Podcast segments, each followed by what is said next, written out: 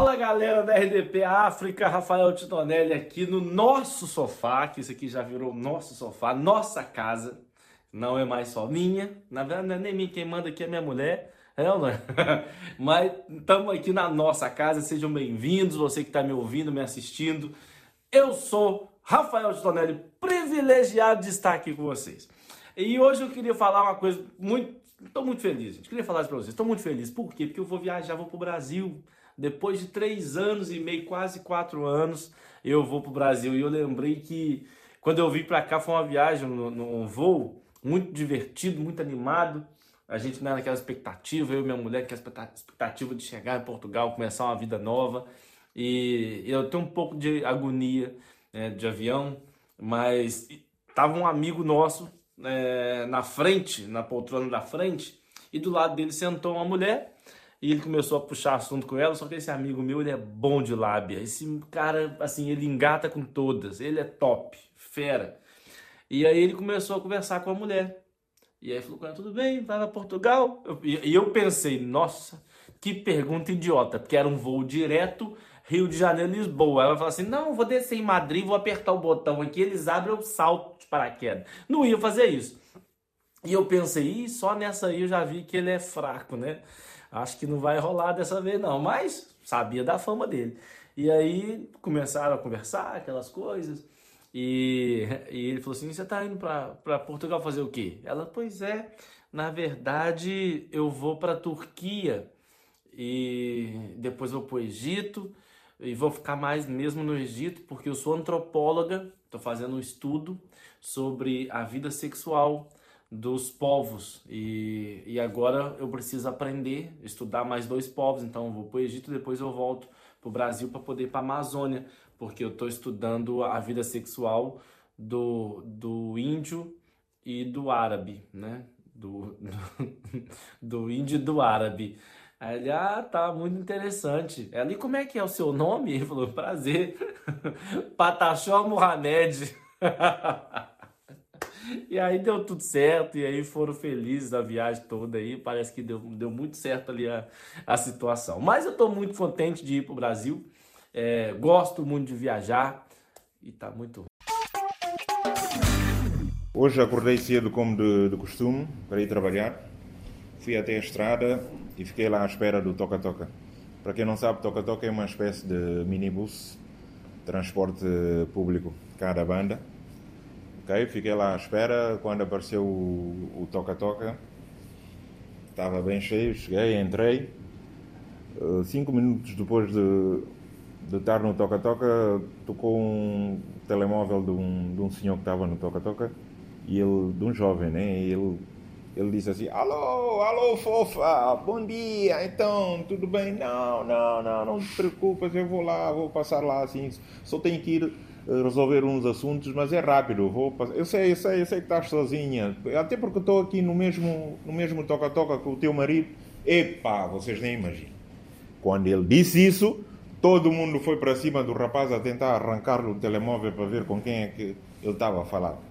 Todo mundo a querer saber se não era com, com a esposa, com a mulher que tinha deixado em casa. Foi uma confusão. O condutor parou, o toca-toca também veio para cima do rapaz para tentar ver. Epá, foi uma confusão. Apareceu a polícia lá, tentou acalmar os ânimos. Lá, lá se resolveu uh, uh, as coisas. O rapaz lá se desculpou, disse que não, não, estava a brincar, não sei, mas foi uma confusão. Isso, isso mostra que o pessoal não confia muito. Confiança não há muito, mas pronto. Lá continuamos a viagem. Uh, três minutos depois, se calhar por causa daquela confusão, começou uma miúda a chorar. Todo mundo preocupado. O que é que se passa? A miúda começou a, ir a gritar: Desapareceu o meu tablet, o meu tablet desapareceu, desapareceu o meu tablet, meu tablet, meu tablet desapareceu. Epá, entramos todos em pânico. O toca-toca voltou a parar. Começamos todos aí à procura do tablet. Todo mundo aí à procura do tablet para ver onde é que estava o tablet. De repente, a miúda parou de chorar, virou-se assim para nós, disse-nos: Ah, obrigado, consegui ver o tablet, consegui ver o tablet. Lá fomos todos, claro, ficámos todos curiosos para saber, mas que tablet é esse que, que o autocarro, o, aliás, o toca-toca teve que parar para, para podermos, para, para procurarmos o, o tablet. Fomos lá para ver o, o, o tablet, afinal era um, o, o tablet do, do cubo de de, de galinha, ou seja, de caldo de galinha, aliás, aqueles tábuas de caldo de galinha. Afinal, isso é que tinha desaparecido com, com a miudita que, que pôs todo mundo aí em alvoroço, preocupado. Afinal, era só simples caldo de galinha, como vocês devem imaginar. O pessoal já estava chateado com outra situação, partiram para cima de miúda, eu tive que me intervir lá, armando em herói, consegui fazer o pessoal acalmar, pá, os anos serenaram, okay, pá, e o pessoal ficou, ficou mais calmo. Mas foi uma viagem muito atropelada. Como vocês podem ver, são coisas nossas, nossas coisas, caros da banda. Sejam bem-vindos a mais uma semana de humor, a mais uma semana de alegria, daqui de Moçambique para o mundo. Elder Melembe. Olha, quando vamos ficar ricos também nós? Hum? Que dia nós vamos ficar ricos, pá? Porque estamos a ver muita gente a ficar rica, mas nós não estamos a ficar. Hum? Não é possível assim. Temos também arranjar uma maneira. Mas ricos ficam ricos como? Não, não é possível, pá, assim não dá. Um dia também temos que ser rico, pá. Mas para ser rico tem que saber poupar. Para ser rico tem que saber fazer alguma coisa. Eu tenho que conversar com algum rico para eu ser rico também um dia. Porque vida que estou a levar, e nada, nada, nada, assim não dá, não dá. Não é possível essa vida que estou a levar. Sinceramente, não é possível. Dessa maneira não se fica rico. Não é possível, pá. Não, não vamos conseguir ficar rico dessa maneira. Aí, outra, você vai em casa de, de, de rico, em casa de rico só tem quatro pessoas. Tem marido, mulher e dois filhos. Estão aí, estão a viver. Agora você vem em casa de nós pobres, hum?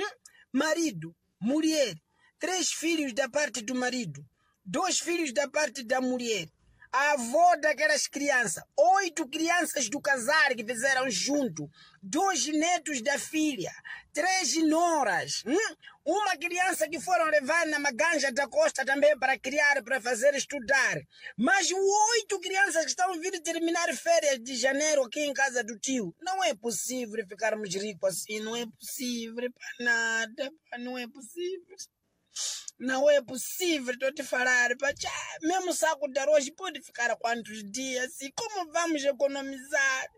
Hum? Quando compramos pão, parece ovo funerário. Mesmo cheio de pães, até padeiro só faz. Olá, daqui fala para vocês, humorista Wazemba, com todo o carinho. Santo Tomé, Cabo Verde, Guiné-Bissau, Ilhas Maurícia, Portugal, Brasil. Daqui fala para vocês é que o fofoqueiro. Hoje vamos falar sobre a equipa da mulher. Normalmente nós, né, por exemplo, aqui em Angola, nós os angolanos, quando estamos a namorar pela primeira vez, chega aquela fase que você começa a ter aqueles encontros íntimos com a tua recente namorada. Chega um momento em que você tem que criar o plano B. O plano B é dar um passo na relação. E para dar um passo na relação é conhecer a família da tua namorada. É aí onde começa a ter o problema. Conhecer a família da namorada. Quando você antecipa a namorada que quer conhecer a sua família, no caso, a mãe, o pai, a tia, as irmãs, os sobrinhos, ela normalmente, antecipadamente, vai já formar sua equipa em casa. Ela constitui uma equipa. Uma tia bêbada, uma tia que controla o perfil do namorado, a mãe, que é normal, a mãe já é a mãe, o pai, o pai já é o pai. Tem sempre uma prima que dialoga com ela sobre o namorado e também tem sempre uma criança chata. Pronto, você já todo curioso, quer conhecer a família da, da namorada, claro, né? Você tem que ir bonito. E você, nós aqui, os angolanos, por exemplo, temos um hábito, sempre que vamos pela primeira vez na casa da namorada, não pode faltar nenhum dinheiro no bolso. Porque há sempre uma tia bêbada e uma chuladora. Yeah, mas porque você tem que se tornar um homem perfeito aos olhos da família dela. Ou seja, a equipa da namorada.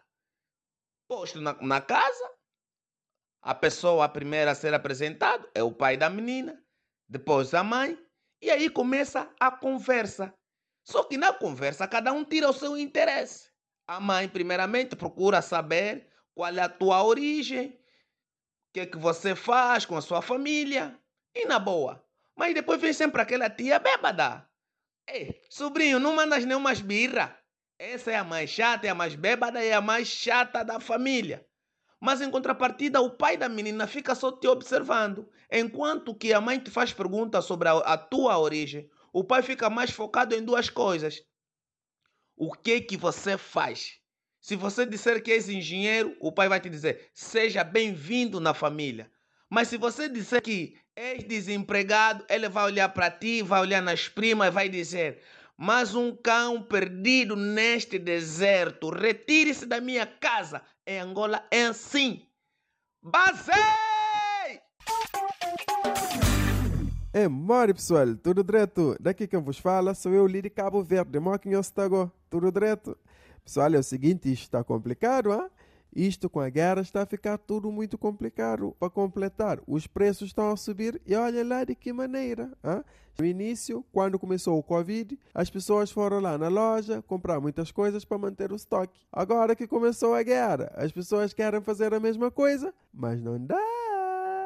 Olha, só para ter uma noção, o mesmo valor que no tempo do Covid dava para comprar 10 sacos de pães, 20 kg de arroz, 2 garrafas de azeite. Agora, no tempo de guerra, dá para comprar o quê? Dá para comprar uma garrafa de óleo e dá para comprar mais. Mais o quê?